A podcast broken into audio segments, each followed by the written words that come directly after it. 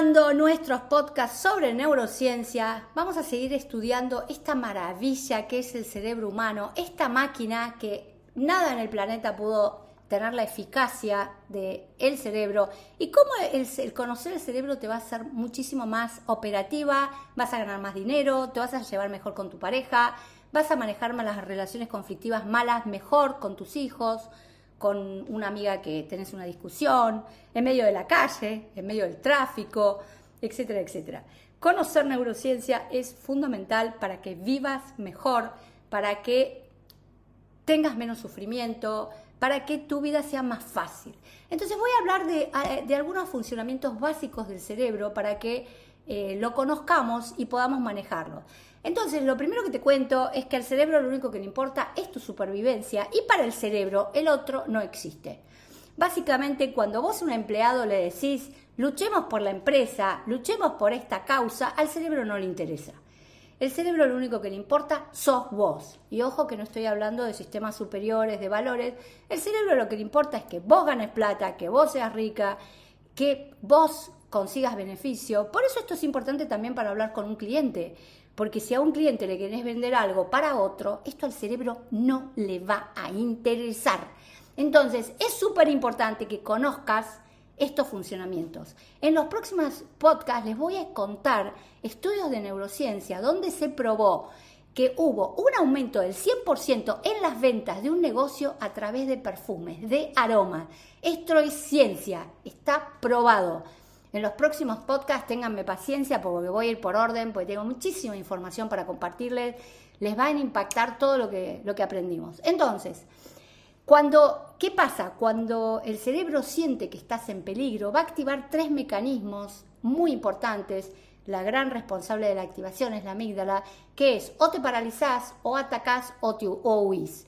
Y esto viene por nuestros ancestros, el hombre de Cromañón, el primitivo, el hombre de Neandertal, que cuando eh, salían a cazar y veían un leopardo, el impacto emocional hacía que se resguarden. Por eso que las emociones negativas duran muchísimo más que las emociones positivas. Se estudió en neurociencia que cualquier situación de alegría, de felicidad, dura cuatro horas a nivel cerebral.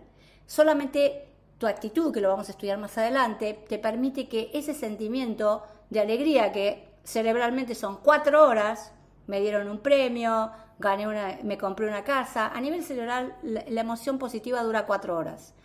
Mientras que las emociones negativas pueden durar horas y días. ¿Por qué? Porque el cerebro, si el neardental, el hombre primitivo, no le prestaba atención al que el leopardo lo podía comer, la capacidad de sobrevivir era muy poca. Entonces, por eso a nivel cerebral, lo que duele, lo peligroso, impacta mucho más que las alegrías. Ahora, ¿qué puede hacer desde la neurociencia? Vos podés aprender con herramientas que te voy a ir enseñando a sostener emociones eh, positivas en el tiempo, a que la alegría no te dure cuatro horas, a que vos puedas trabajar, eh, sostener esa alegría muchísimo más tiempo. Y esto se enseña a través de neurociencia. Entonces, eh, el cerebro le va a interesar mucho. Primero vos.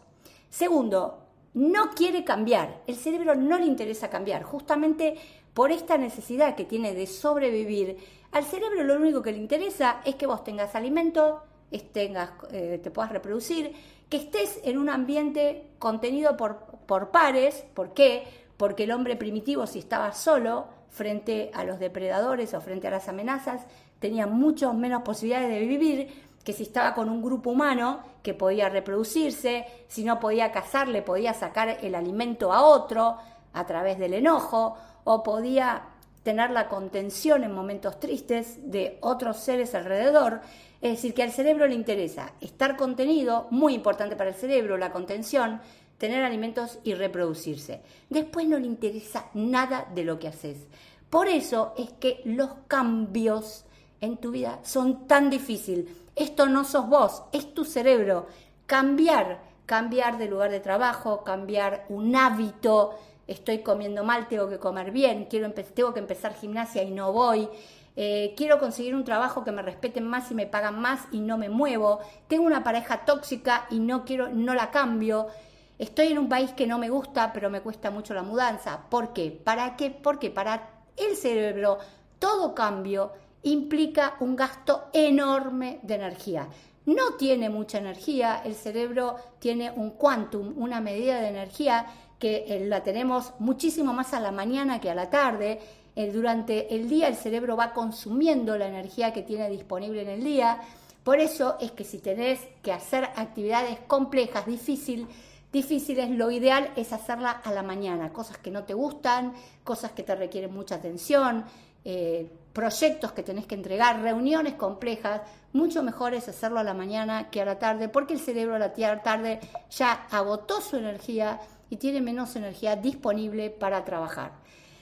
Se sabe, miren si será tan importante que cambiar es tan difícil que se hizo un estudio mundial en organizaciones hiper creativas y hiper, las que muevan el mundo, Facebook, Apple, Microsoft, se hizo un estudio de la gente que que cuánta gente en la organización quería cambios, querían cambiar la estructura, estaban dispuestas al cambio. Y esto a nivel mundial se probó que solamente el 6% de cualquier organización, empresa humana quiere cambiar. El resto, el 35%, acepta el cambio al principio con dificultad, pero después lo acepta, y el 35% de la organización no va a cambiar nunca. ¿Por qué es tan importante tener este dato? Porque cuando vos estés frente a tu organización, tu emprendimiento, tu trabajo, tu, si manejas gente, sabe que esto casi es inmutable. La gente que no quiere cambiar, no va a cambiar.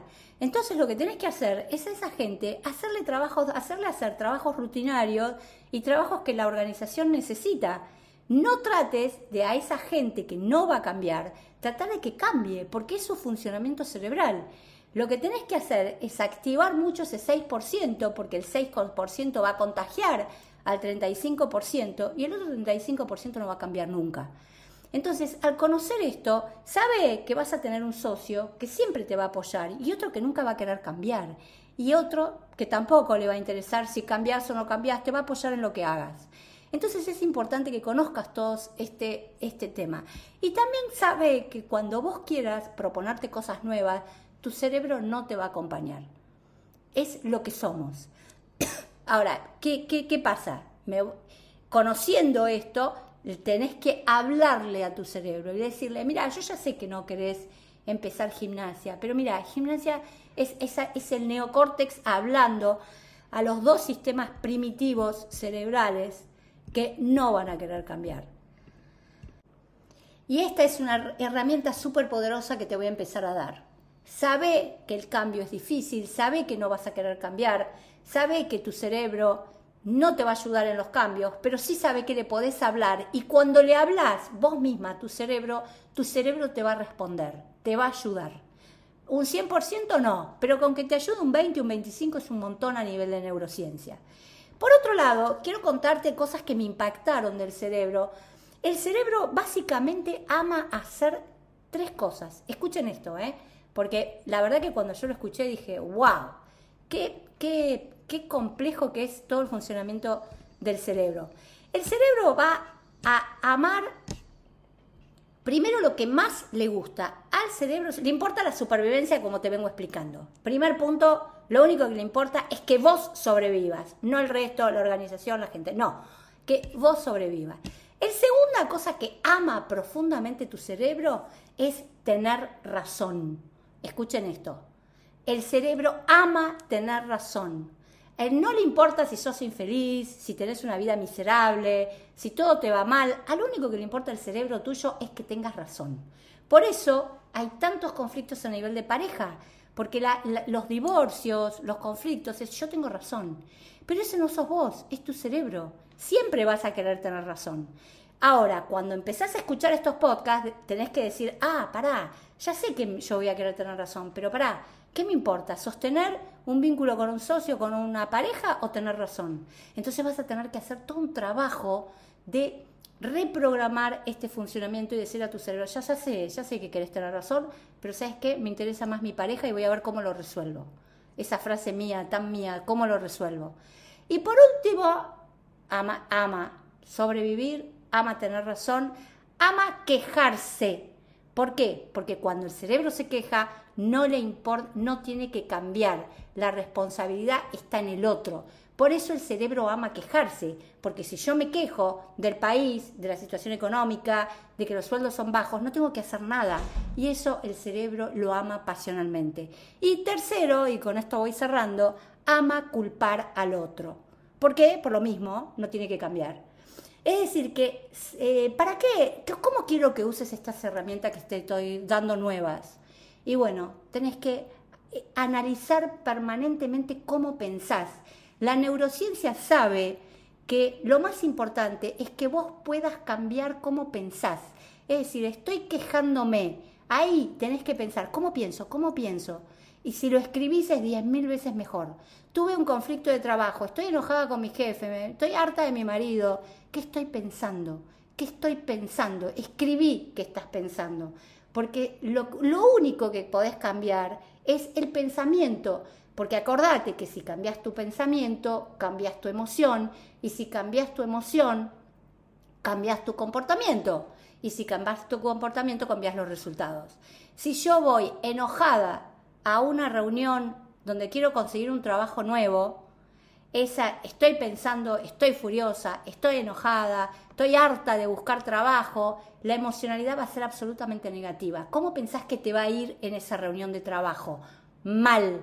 Por eso es que es súper importante que todo el tiempo estés pensando, ¿cómo estoy pensando? Me estoy quejando, es mi cerebro. Estoy culpando al otro, es mi cerebro. Estoy tratando de tener razón todo el tiempo, es mi cerebro. Tengo que cambiarlo. Porque esto me va a garantizar comportarme mejor, tener más autocontrol y llevarme mejor y ser más feliz. Les cuento que en este momento las organizaciones a nivel mundial saben lo que van a priorizar eh, para que sea jefe de sector, CEO de compañías, de multinacional, básicamente lo que están eh, evaluando es el coeficiente de inteligencia de cambio. Es decir, ya no les importa tanto cuánto sabes, sino cómo manejas los niveles de inteligencia emocional. ¿Y qué es la inteligencia emocional? Esto, que vos puedas saber cómo pensás, controlar tus emociones y manejarte mejor en la vida. Esto es la base en este momento desde la neurociencia de tu éxito a nivel empresa, pareja, eh, amistad, sociedades, lo que sea. Que vos tengas un buen manejo de tu inteligencia emocional. Y por último te cuento que vos le puedes dar la orden a tu cerebro de cómo así aprendes un idioma, aprendes a tocar un instrumento que no sabes, piano, violín, guitarra, como aprendes a hacer surf, que nunca en tu vida lo haces, también le puedes dar la orden al cerebro de que querés aprender a activar, a mejorar, a incrementar tu inteligencia emocional. Y en los próximos podcasts eso es lo que voy a estar trabajando. Cómo incrementar tu inteligencia emocional para ganar dinero y para ser abundante. Nos vemos muy prontito, espero que les guste este tema, eh, a mí me fascina. Un beso muy grande para todos y empresarios a escuchar estos podcasts, porque manejan mal la gente y los resultados son malos porque no saben neurociencia. Un beso muy grande para todos. Nos vemos muy prontito en otro episodio de Yo Soy Abundante.